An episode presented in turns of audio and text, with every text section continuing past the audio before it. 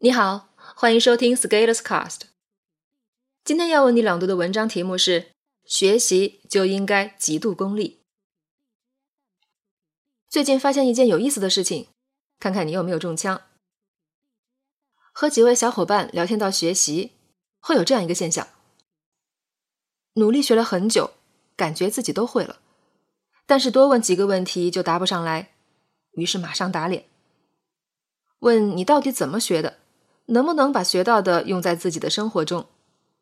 对方答道：“有些知识学了就是要拿来忘记的，学习不能很功利。”于是我就感觉很有趣，什么时候学习不能很功利，被拿来当成不好好学的借口了？学习不能很功利，所以你要允许我学了仍然不会，学了全部忘记，学了感觉良好。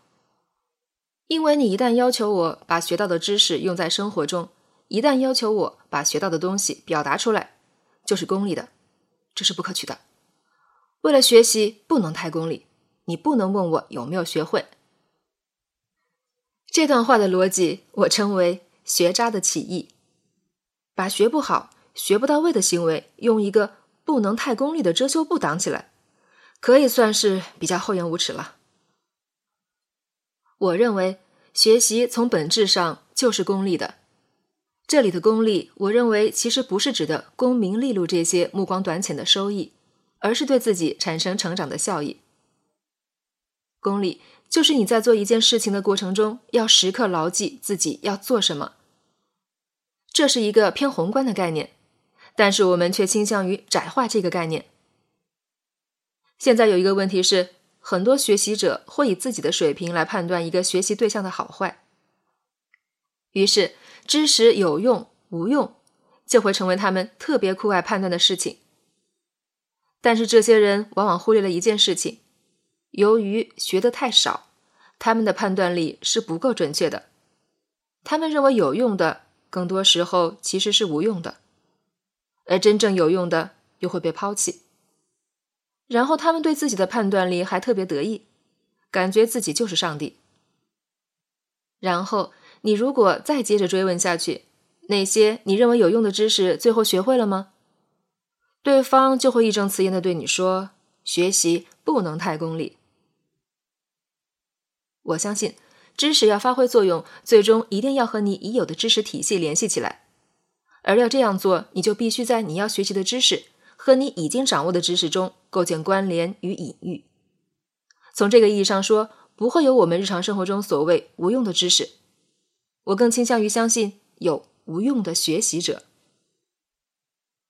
知识背后的逻辑与场景总会适用于某时某事。你要做的不是对知识的有用与否做出评论，而是关注知识在逻辑上能不能给你启发。以前有读者留言对我说，他认为诗歌、舞蹈、戏曲什么的知识就是无用的。我说，这些艺术有自己的逻辑体系，可以给你提供一个看世界、看自己的新角度。只要是逻辑，就是相通的。在互联网的通信要依靠 IP 协议，知识世界就需要依靠逻辑。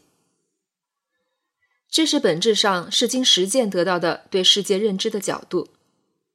当你在脑海里对世界有了更多的角度，你更容易看到更多更大的世界，你的行为会更符合规律，你的成长也会更有效率。从这个意义上说，我们每一次学习都是在建立关联，而不能建立关联的知识，最终会因为孤岛效应而自行枯竭淘汰。从这个角度而言，学习一定要极度的功利。你学的东西一定要尽可能的入脑入心，不要拿一些自以为高大上的概念骗自己。学以致用，知行合一，就是最透彻的功力。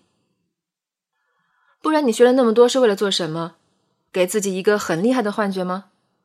如果你需要自我感觉良好，你不用费力学习，去玩游戏其实更好。